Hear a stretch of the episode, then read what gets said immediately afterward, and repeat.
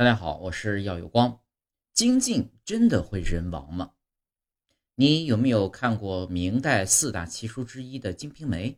在这本小说中啊，西门庆大官人并不是被武松打死的，却是死在了有潘金莲的床铺上，俗称精尽人亡。其实关于精子的传言啊，在民间有很多，包括精尽人亡、一滴精、十滴血等等。直到如今，仍然有不少男性对此深信不疑，认为真的会发生所谓的精尽人亡。然而，事实真是如此吗？女性到了一定年龄会绝经，但是对于男性而言，绝经这种情况是不存在的，除非你有先天性无精症，最多就是随着年龄增长，精子质量和生成会逐渐减少，但是并不完全没有精子排出，否则哪里来的那些老来得子呢？精液的组成啊，主要是包括了精子和精浆两大部分。虽说男性每次排出的三到五毫升精液中有上亿颗精子，但是它仅仅占据了精液的百分之十而已，剩余的百分之九十左右都是精浆。组成精浆的物质呢，其实就是前列腺、精囊腺等各种前前提分泌出的混合液。而精浆中呢，有含有各种营养物质，这包括了。果糖、蛋白质、矿物质等等，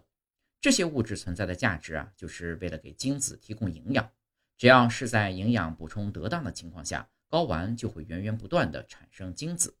不过，即便是如此，男性同样可能会出现精进的情况。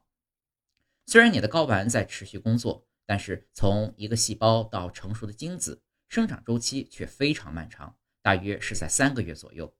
如果性生活过于频繁，比如一天内多次进行性爱，只有前几次含有精子，而随着精液排出量的增加，后续精子数量就会直线下降，甚至完全没有精子排出。这也就是说呢，到了一定程度之后，男性仍然可以正常射精，但是这其中仅仅是各种腺体的分泌液，并不含有精子，这与男性的自我保护机制有关。当然，生活中也有个别男性死在了性爱过程中。但这本身并不是精尽人亡，更大可能呢是因为心脑血管疾病。如果男性年龄超过了五十岁，而且本身有多年的基础性病变，特别是有三高疾病、动脉粥样硬化、冠心病等问题，那么在激烈的性爱过程中啊，短时间内就可加大心脏负荷，血压迅速升高，容易让血管内壁的斑块破裂并形成血栓，从而诱发心脑血管疾病。另外，有部分男性为了提高性能力，还会盲目服用各种壮阳类药物。这里要重点提到伟哥，这种药物的主要成分呢为西地那非，它本身呢就有扩张血管的作用，再加上性刺激、激烈的性活动影响，人出现心梗、脑出血的几率也会更大。总的来说，精尽人亡完全就是两种情况，两者之间呢不存在因果关系。但是无论是